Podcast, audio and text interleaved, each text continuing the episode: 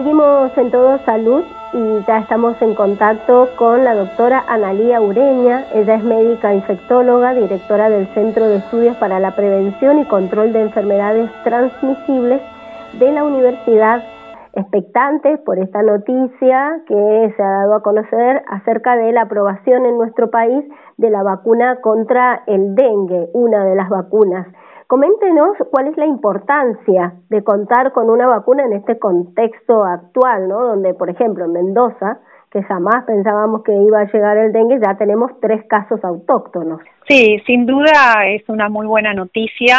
Siempre contar con una vacuna para prevención de una enfermedad es una buena noticia. Eh, y esta eh, impresión a ser una vacuna eh, muy buena ha mostrado datos de eficacia realmente eh, muy importantes, eh, con, con, un, con datos de eficacia para prevención de enfermedad severa, de hospitalizaciones de más del 80% y para casos eh, ambulatorios, sintomáticos y leves de más del 60%, lo cual para esta enfermedad son números eh, realmente significativos eh, y con un perfil de seguridad también eh, muy bueno hasta el momento. Tenemos datos de tres años de evolución de los ensayos clínicos, así que, bueno, es, es, es sin duda una muy buena noticia. No, digo, esta es una vacuna que, que se ha aprobado para eh, mayores de cuatro años. En principio son eh, dos dosis separadas por tres meses y eh, no está indicada por el momento eh, para personas embarazadas, para personas amamantando.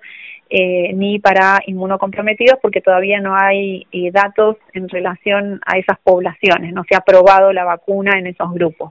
Doctora, aprovechemos para recordar eh, qué es el dengue, cómo nos afecta y cómo se transmite. El dengue es una enfermedad viral, está eh, producida por un arbovirus, es el, el virus del dengue, tiene cuatro serotipos, ¿sí?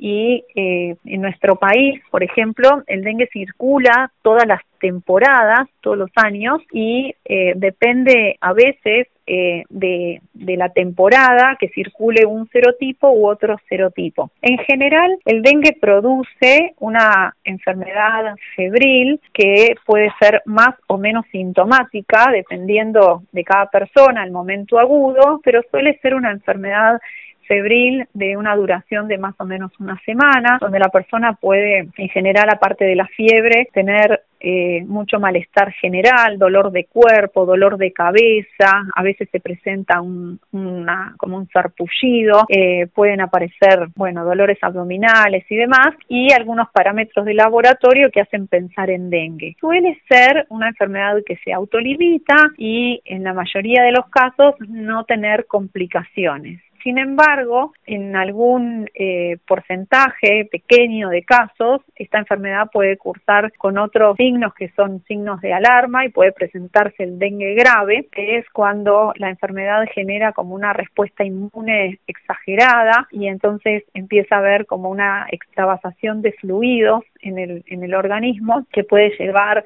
al shock, es decir, como a la hipotensión muy, muy severa eh, o al distrés respiratorio, es decir, complicaciones respiratorias o incluso complicaciones eh, a nivel del sistema nervioso o grandes hemorragias. Eso es el caso de los dengues severos y, eh, bueno, obviamente son los casos graves que requieren hospitalización en todos los casos, se dan más frecuentemente con las reinfecciones. Como dijimos, hay cuatro serotipos. Cuando uno se infecta con un serotipo, el dengue no deja inmunidad para los cuatro serotipos, sino que protege eh, para ese serotipo con el que uno se contagió. Y si en una siguiente temporada yo me infecto con un serotipo distinto, la enfermedad puede ser más grave. Ahí presentarse estos casos de dengue grave o dengue hemorrágico, como se lo llamaba anteriormente.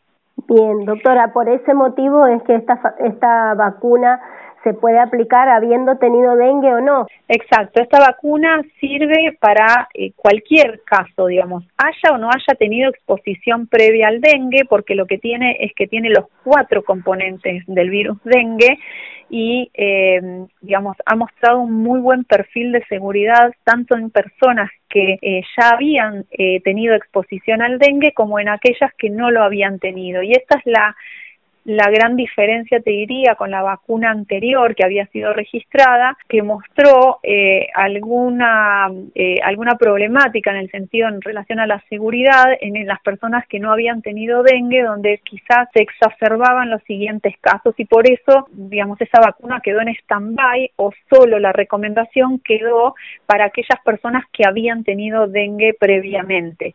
Y en nuestro país nunca se implementó. Bien. Esta vacuna no, no tendría ese problema. Y de esta manera, ahora que ha quedado aprobada, queda abierto el camino para su llegada. ¿Eso qué se sabe? ¿Cuándo puede estar llegando? ¿Y qué cree usted, teniendo en cuenta su experiencia en relación a si puede ser tomada para ser incorporada al calendario o no, si están las condiciones? A los siguientes pasos, eh, una vez que está eh, hecho el registro, es bueno el ingreso eh, del primer lote, la aprobación del primer lote y bueno la, la distribución y comercialización. Eso lleva unos meses. Se presume que estará por ahí disponible como para primavera de este año y como como en todas las vacunas tendremos dos tipos de recomendaciones, una recomendación de tipo individual eh, y que obviamente tiene que ver un poco con, con el riesgo de cada persona, de dónde viva, de, cómo será su, su, posible exposición al dengue y, y, eso lo discutirá cada individuo con su con, el profesional de la salud a quien a quien acuda, eh, pero habrá una, una recomendación individual sin duda y luego esto que vos decís que es la recomendación de salud pública, ¿no? Si es que esta vacuna se incorpora a una estrategia de salud pública que habrá que eh, ser, eh, tendrá que ser evaluada por las autoridades sanitarias esto siempre apoyado eh, en, en, la asesoría y las recomendaciones que da la Comisión Nacional de Inmunizaciones en nuestro país, que están evaluando obviamente cuál podría ser la posible eh, implementación de esta, de esta vacuna, si va a ser una estrategia regionalizada o dirigida a ciertos grupos donde hay mayor carga de enfermedad, como es por ejemplo la estrategia de vacunación de fiebre amarilla en nuestro país, podría ser una, una alternativa o la de fiebre hemorrágica argentina, que no es una estrategia de vacunación universal, digamos, no es para todo el país ni para toda la población, eh, pero sí en áreas de mayor riesgo, digamos. Entonces, eh, eso podría ser una alternativa y bueno, esto es lo que están evaluando las autoridades sanitarias y, esperamos eh, bueno que, por ahí tengamos alguna definición eh, en, en, los próximos meses. Eh, pero bueno te repito la vacuna no va a estar disponible ahora para este brote. Tampoco ha sido demostrada su eficacia en el control de un brote sí porque la vacuna en lugares endémicos así que bueno, no, no, no sería una vacuna para controlar este brote, sino como pensando en una estrategia de prevención a futuro. Recordá buscarnos en nuestras redes sociales como Todo Salud. Te esperamos en Facebook, Twitter e Instagram. Y si querés, podés hacer alguna consulta por WhatsApp. Escribinos al 261 60 79 233. 2616 079 233.